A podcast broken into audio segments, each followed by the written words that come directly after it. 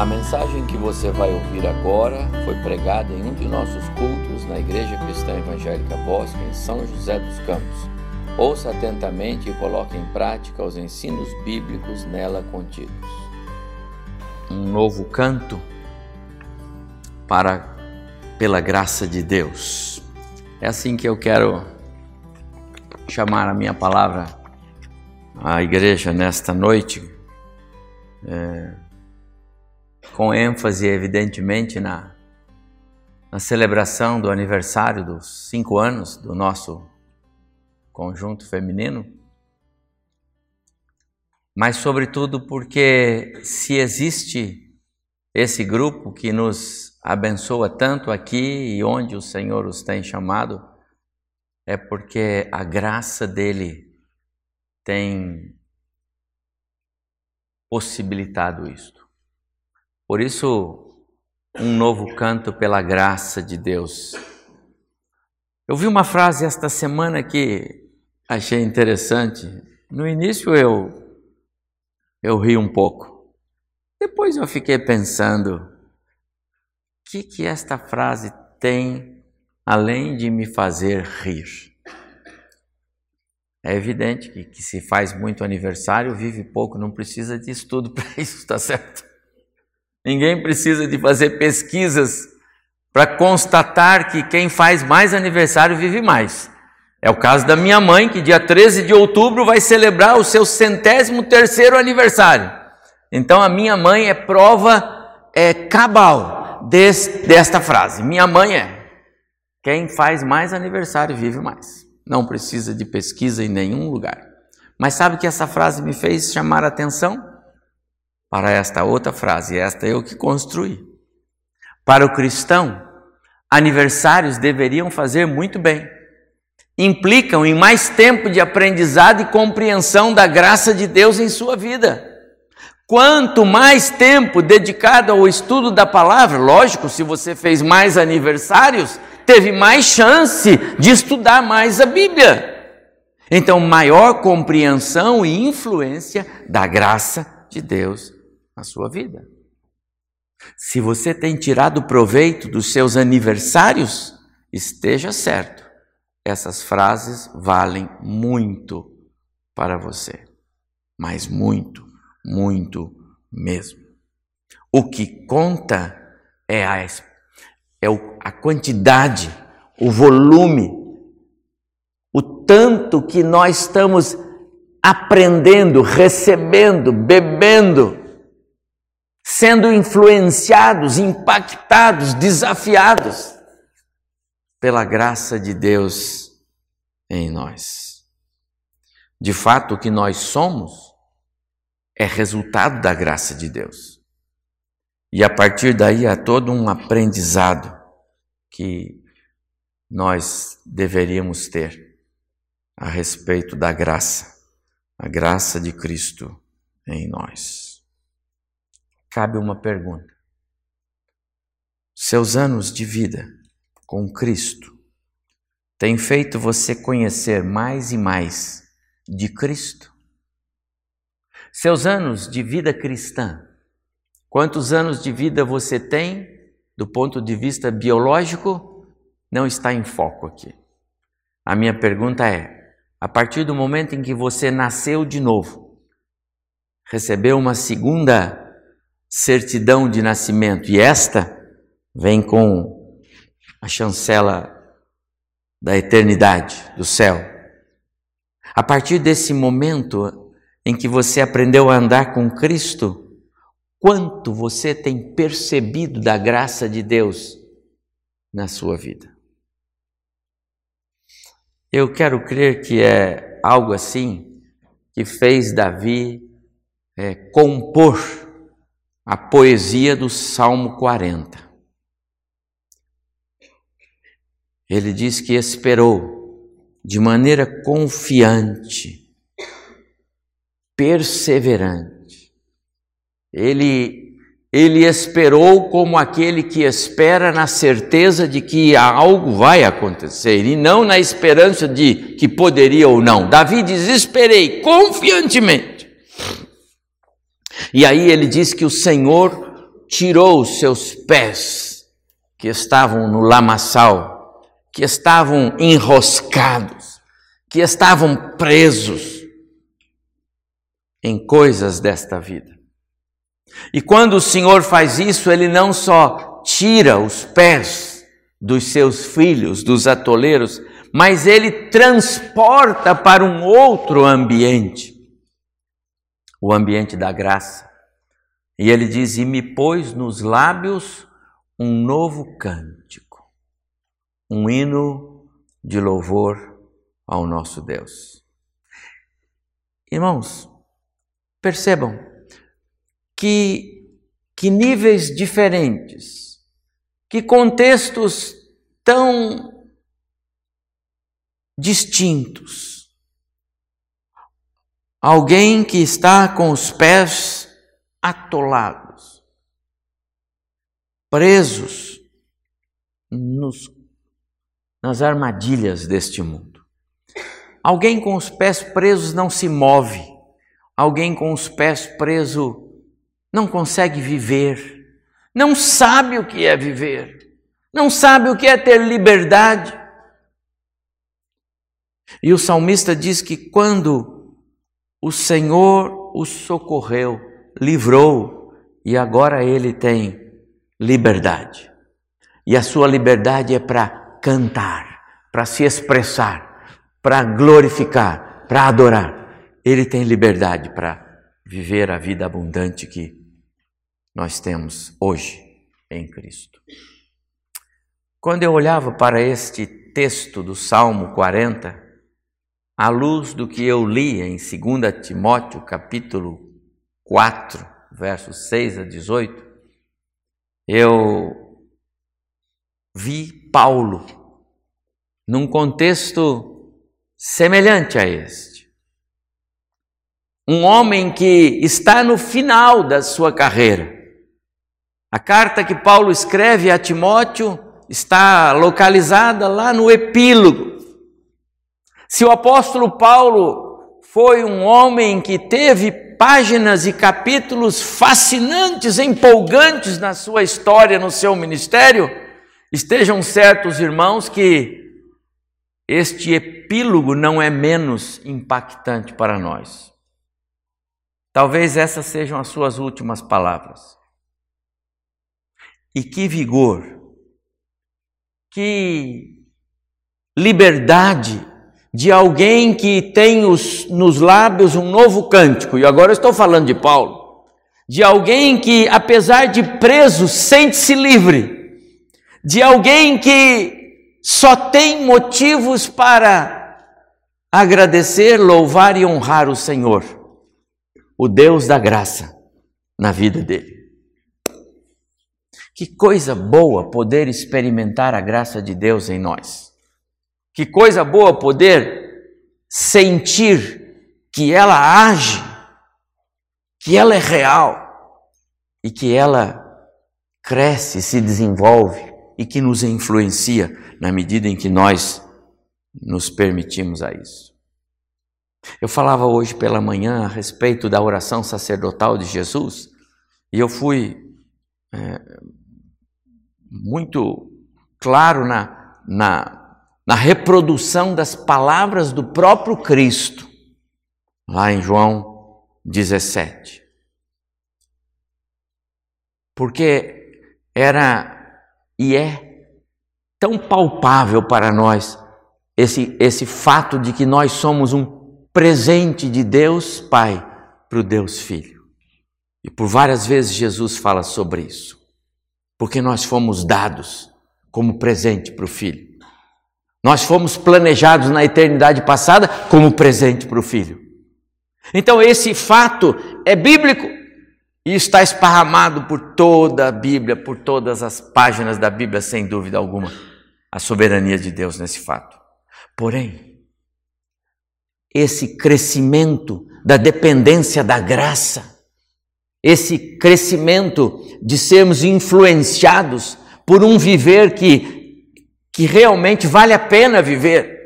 A vida cristã só vale a pena quando ela é tomada por esse caminhar na dependência da graça de Deus. Esse é o andar pela fé.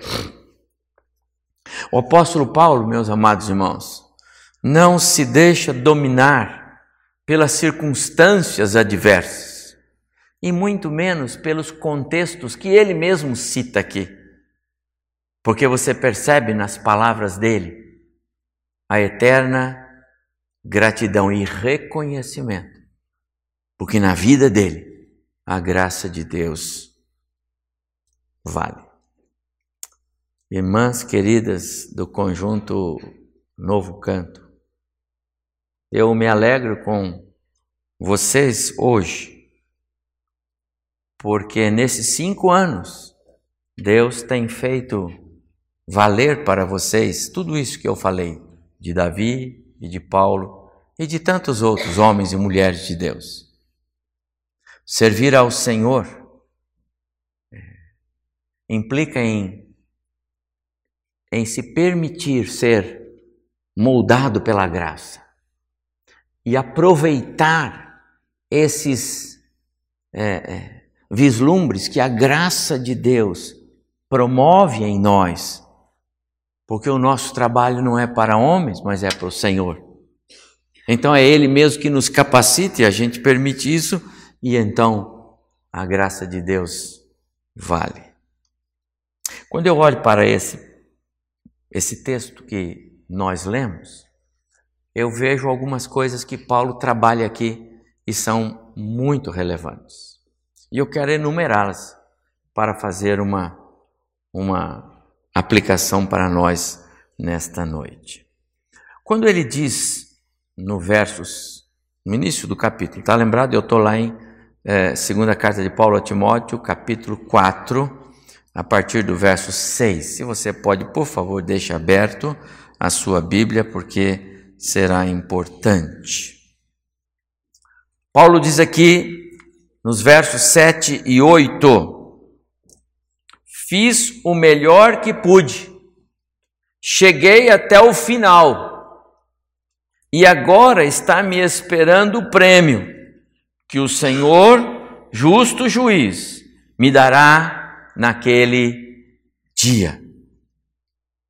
A graça de Deus potencializa a fé que nos faz enxergar o que só a alma restaurada pode ver. Amados irmãos, Paulo tem uma consciência firme, forte, segura. Servir ao Senhor pressupõe visão de eternidade. Sabe por quê? Porque é lá que está o prêmio que os cristãos vão receber. E só a graça de Deus nos permite enxergar isto. A vida cristã só tem sentido quando nós temos a visão da eternidade. Neste mundo, o próprio Jesus disse, as aflições seriam reais. Nesse mundo nós nos deparamos com os reveses, as adversidades, as tristezas. Nesse mundo nós temos que enfrentar a morte. E não fomos feitos para morrer, fomos feitos para viver. Então, esta vida só vale a pena quando nós temos a visão da eternidade. Servir ao Senhor como conjunto, grupo, como servos, como professores de escola bíblica, como crente neste mundo, só vale a pena quando nós temos a visão da eternidade. Fiz o meu melhor. E agora está me esperando o prêmio. Ele olha para frente e esta, meus amados irmãos, tem que ser a nossa convicção de vida. Não é aqui, não é neste mundo, não são as pessoas que nos rodeiam. A nossa coroa, o nosso prêmio, não será dado por pessoas como nós, mas pelo próprio Senhor. É disso que o apóstolo fala. O verso 18 aqui do mesmo capítulo 6, eu estou sempre no capítulo 6 de segunda, um capítulo 4, perdão, de 2 Timóteo. E aqui Paulo diz assim: "O Senhor me levará em segurança para o seu reino celestial". Tudo que nós fazemos para o Senhor tem de levar em conta essa visão do reino, da eternidade, onde as coisas não perdem o seu valor, pelo contrário. Paulo, quando escreve aos Colossenses, ele diz: tudo que você fizer, faça de coração, porque é ao Senhor que você está servindo. Ainda que nós é, temos tempos para desenvolver bem as nossas vozes, e eu me refiro aqui ao conjunto, porque nós temos que cantar e o culto, as pessoas vão estar lá, mas é ao Senhor que nós estamos servindo. Visão da eternidade. Amadas irmãs, o ministério do novo canto, o ministério dos nossos grupos aqui da igreja, o que fazemos para o Senhor tem que mirar a eternidade. Eu sirvo o Senhor. Olhando firmemente para o Autor e Consumador da fé, Jesus, é Ele. Mire Jesus. E quando você mira Jesus, você está mirando a eternidade. Põe o seu foco na eternidade. A minha oração é que o Senhor derrame graça, bênção sobre vocês, irmãs, e que vocês continuem nesse impulso espiritual de servir ao Senhor, na certeza de que estão olhando para frente. Mas o apóstolo Paulo, ainda nesse mesmo verso, ele diz assim: Eu fiz o meu melhor, melhor que pude Combati o bom combate. Conhecemos bem esse verso. Né? Cheguei até o final, quer dizer, completei a carreira. Agora, meus amados irmãos, Paulo me dá uma outra informação e é importante. Só a graça de Deus me dá a consciência de que eu sou servo.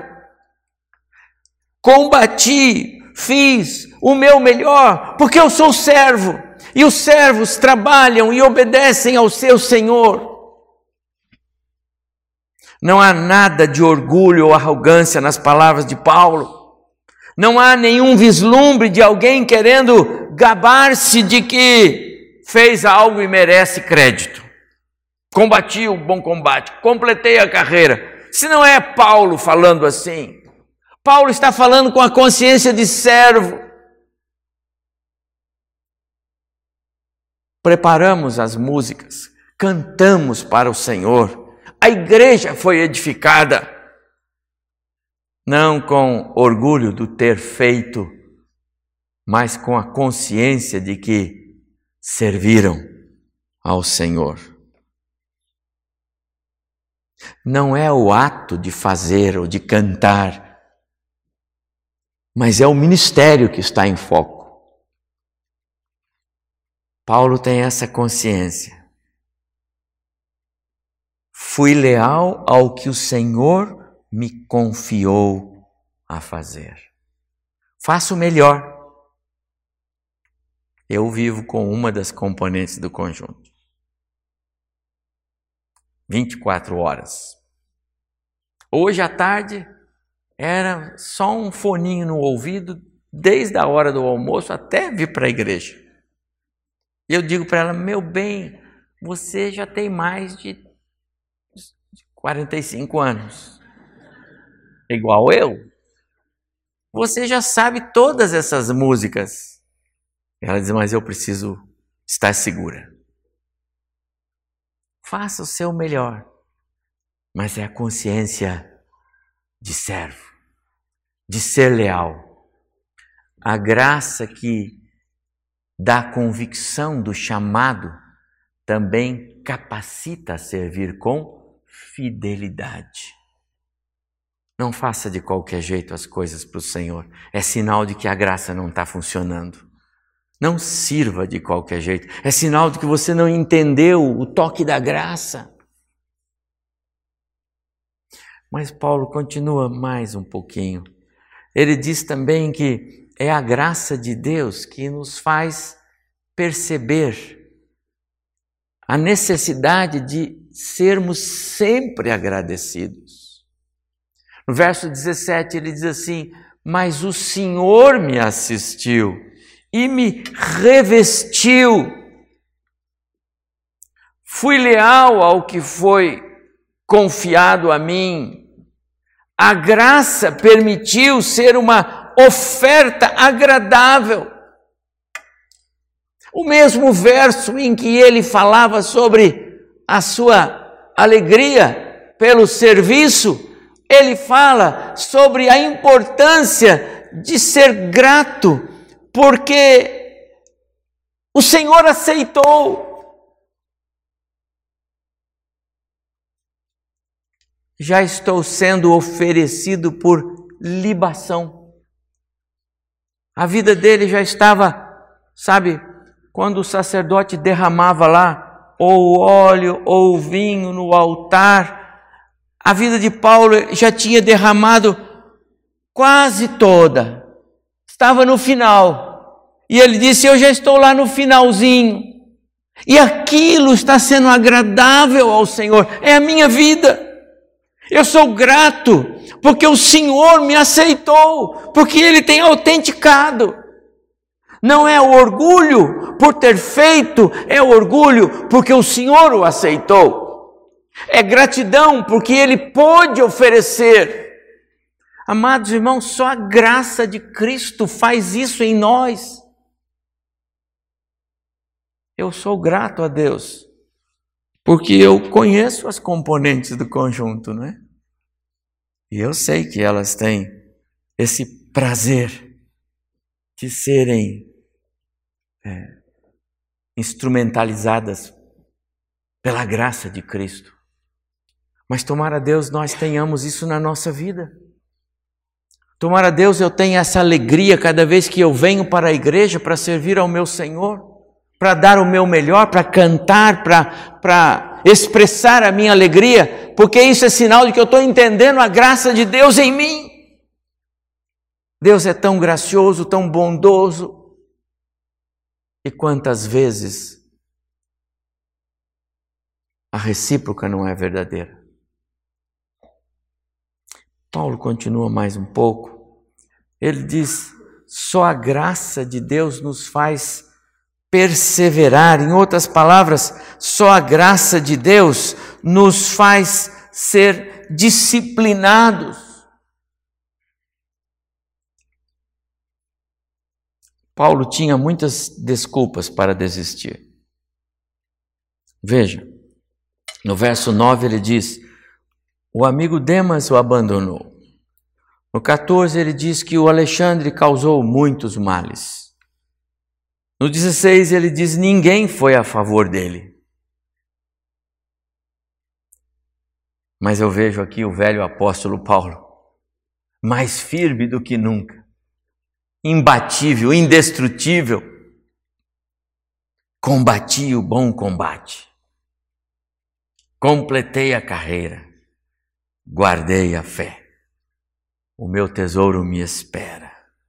Amados irmãos, Paulo é o servo que não desiste. Não joga a toalha. Ele é perseverante. Amados, quantas vezes nós nos deparamos com crentes aos quais falta-lhes a compreensão da graça. Porque quando nós temos a compreensão da graça de Cristo em nós, é muito difícil a gente retroceder. É muito difícil a gente jogar a toalha. É muito difícil a gente abandonar o remo. Porque a gente sabe que não pode fazer isso. Deus é tão gracioso, tão bondoso. Eu sou tão falho, tão pecador e Ele me aceita. Que privilégio eu tenho de servir a esse Deus. E isso nos impulsiona a querer fazer melhor e mais para o Senhor. Mas quando nós não temos a visão da graça, é tão fácil a gente desistir.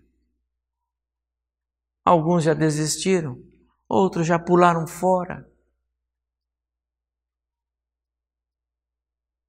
O velho apóstolo está mais firme, mais forte, mais convicto do seu trabalho. É a graça de Deus que o faz perseverar. Não se mostra cansado do trabalho, ainda que o cansaço no trabalho seja real. Não se deixa abater porque seus companheiros vão parando. Como isso é possível? A graça. A graça. Estamos em festa hoje, porque, irmãs queridas, apesar de vestidas de verde, é a cor do Palmeiras, apesar do verde, tem nos dado muita esperança nas suas no seu trabalho ao Senhor. Perseverar, perseverar. Importante a gente dizer que Jesus enaltece os que são perseverantes. O servo elogiado é aquele que sai para semear e não para, e nem olha para trás, ele joga a semente. O servo elogiado é aquele que, quando recebe cinco talentos, volta com outros cinco. Jesus sempre foi é, um exemplo de perseverança, de pujança, a visão da graça no Deus Filho. Mas Paulo me dá mais uma última lição importante sobre esse esse toque da graça de Deus em nós. É ela que nos dá confiança e que nos nos leva a uma entrega é, voluntária, espontânea, integral. Então Paulo diz assim, no verso 17: Mas o Senhor, ainda que todos deixaram, ainda que alguns o traíram, ainda que alguns o tenham abandonado em circunstâncias que não deveriam, ainda que ele se sinta só e solitário, ele diz: Mas o Senhor me assistiu para que por meu intermédio a pregação fosse plenamente cumprida. Veja duas coisas importantes. Primeiro, ele tem confiança e convicção de que ele é um servo. Eu não estou aqui como um profissional. Eu estou aqui como um servo, diz ele. Eu não sou alguém contratado. Eu sou alguém chamado. Hoje tem muitos contratados serviços religiosos, entendeu? Não é só no mercado popular, as igrejas. Eu não estou aqui como um contratado, eu estou aqui como um servo. Convicção de que ele é chamado para servir. Confiança de que ele é alguém com quem Deus conta. E a entrega porque por minha vida, pela instrumentalidade do Espírito em mim, a pregação foi cumprida. O Senhor me livrará também de toda obra maligna e me levará salvo para o seu reino celestial, porque eu estou a serviço dele. Amados irmãos, só a graça de Deus faz isso no ser humano. Senão, nós somos pobres e infelizes crentes que entendemos que o cumprimento de deveres religiosos pode agradar um ser soberano lá em cima. A resposta é não. Deus não precisa de serviços dessa natureza. Ele precisa de voluntariedade, corações que lhe sirvam espontaneamente, convictos de que foram chamados para isto. A sua vida é uma oferta agradável ao Senhor. Ele se alegra com você quando você se arruma para vir à igreja, para os compromissos. Ele se alegra com você quando você diz: Agora é meu tempo de cultuar a Deus, eu vou abrir a Bíblia, eu vou ler. Agora é meu tempo de orar, agora eu preciso me arrumar bem porque eu vou para o culto. O Senhor se agrada disso? Ou nós somos simples repetidores não há confiança em mim quando eu venho para a igreja para adorar o Senhor, porque eu não sei se o Senhor vai aceitar ou não. Com que coração nós servimos? Quanto a graça de Deus influencia o seu culto, a sua vida como um ser que adora o Senhor. A graça de Deus, amados irmãos, ela tem que fazer muita diferença em nós. Porque ela nos assiste quando o, o sentimento de abandono vem. Ainda que meu pai e minha mãe me abandonem, o salmista disse: O Senhor jamais me abandonará. A graça de Deus nos assiste quando não há força para continuar. Não vê o Paulo? Eu continuo, eu estou firme. Mas ele já está no finalzinho. É os, são as últimas gotas que estão sendo derramadas lá na entrega.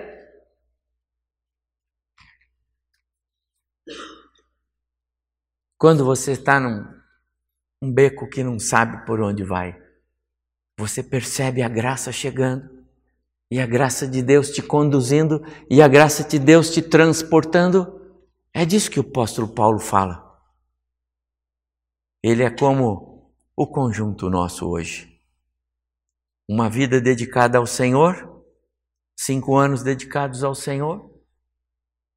As circunstâncias adversas não podem nos abater, porque a graça de Deus nos assiste e vai continuar nos assistindo enquanto nós percebemos esse, esse agir da graça de Deus em nós. Quando Satanás intenta o mal, a graça de Deus nos socorre quando chegamos ao fim da carreira, a graça de Deus nos alcança. Que coisa extraordinária. Não importa se grandes obstáculos possam surgir. Não importa se caminhos difíceis possam vir. Não importam as dificuldades que nós possamos enfrentar. Mesmo que o caminho seja incerto e desconhecido o trilho for, não é assim que diz uma música? Vocês vão cantar ainda? Deus tem nos dado segurança, nós temos paz, força, porque Deus é poder. Ele é a minha força, Ele é a sua força. Deus é a sua fortaleza, Ele é a sua esperança.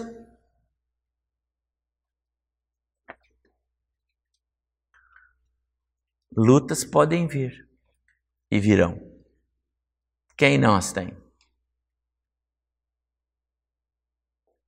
Não importam as circunstâncias adversas, os caminhos espinhosos, olhando para o Autor e Consumador da fé, nós seremos mais do que vencedores.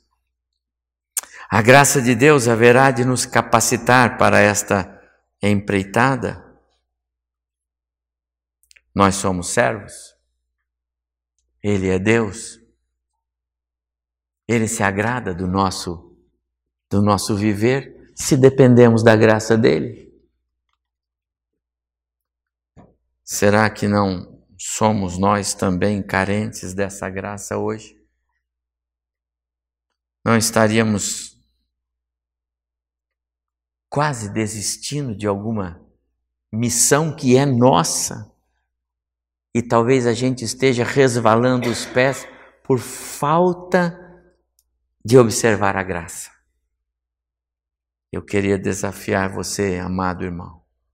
O culto é de gratidão, é de louvor, porque o novo canto faz cinco anos, mas a palavra do Senhor é para nós. Valorosos personagens bíblicos, aqueles que andaram bem perto de Deus, estão entre os que mais sofreram e nem por isso sucumbiram. Porque a graça de Deus os fez forte, a graça de Deus os fez levantar, a graça de Deus os fez triunfar.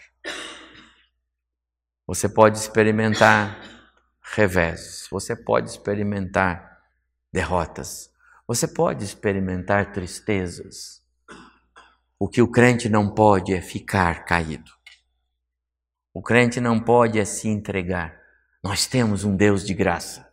Nós temos um Deus cuja especialidade é tratar corações que precisam da graça. Que Deus continue abençoando muito vocês, amadas irmãs, do nosso novo canto. Nós é que somos gratos a Deus pela existência de vocês como um ministério que abençoa a nossa igreja com as mensagens bíblicas. Muito obrigado, porque a fidelidade de vocês nos ensina a confiar e esperar na graça de Deus. Graça que nos assiste, porque Deus tem prazer em nos assistir. Mas se você está nessa caminhada, enfrentando esses caminhos difíceis. Ore ao Senhor hoje. Diga, Senhor, faz comigo o que o Senhor fez com Paulo. Que exemplo extraordinário para mim. A visão dele era da eternidade, não deste mundo. A visão ele era de, dele era de alguém que tinha prazer em servir, prazer em ser crente, a visão dele era de alguém cujos pés estavam totalmente livres para viver a vida abundante de Cristo, apesar de estar atrás das grades. A visão dele era de alguém que se sentia totalmente dominado pela graça, razão pela qual a vida dele era uma oferta agradável ao Senhor.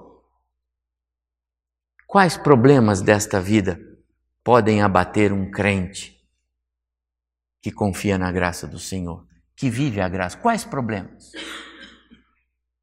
Quem pode ameaçar um crente com infortúnio ou com quaisquer outras adversidades, se ele crê, descansa e confia na graça?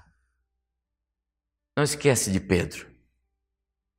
Quando as autoridades disseram para ele, Pedro, se você não parar de falar desse Jesus, nós vamos prender você. Ele disse: Para mim importa obedecer a Deus. O que vocês falam não pega nada para mim. Eu vi o Cristo ressurreto. Eu conheço a graça de Deus em mim. Eu experimentei isso. Eu sou outro homem. Amados irmãos, que nós tenhamos essa visão. Nós não estamos sós. Nós não andamos neste mundo por conta. Lembra? Nós somos um presente do Deus Pai para o Deus Filho. Nós fazemos parte da família de Deus. A nossa pátria está lá em cima. Os dias aqui podem ser longos ou breves, mas sempre serão passageiros. A sua propriedade está lá, o seu passaporte está carimbado. Tudo isso porque a graça de Deus valeu para nós. Não ande sem ela. Não queira dar passos sem a graça de Deus. As lutas que enfrentamos não são sinais de que Deus nos deixou. Elas fazem parte. Fazem parte dos propósitos dele. Que o Senhor abençoe vocês. Essa música que vocês vão cantar tem tudo a ver com esta minha palavra. Ela tem um complemento quando o temporal me cerca e o vento, as mágoas, vem trazer junto à rocha eu esperarei, porque eu sei que sempre estarei a salvo. Jesus é poder, Ele é a força, Ele me ampara. A Sua graça me dá esperança, a Sua graça me dá vida eterna, a Sua graça me sustém. Deus abençoe o seu coração.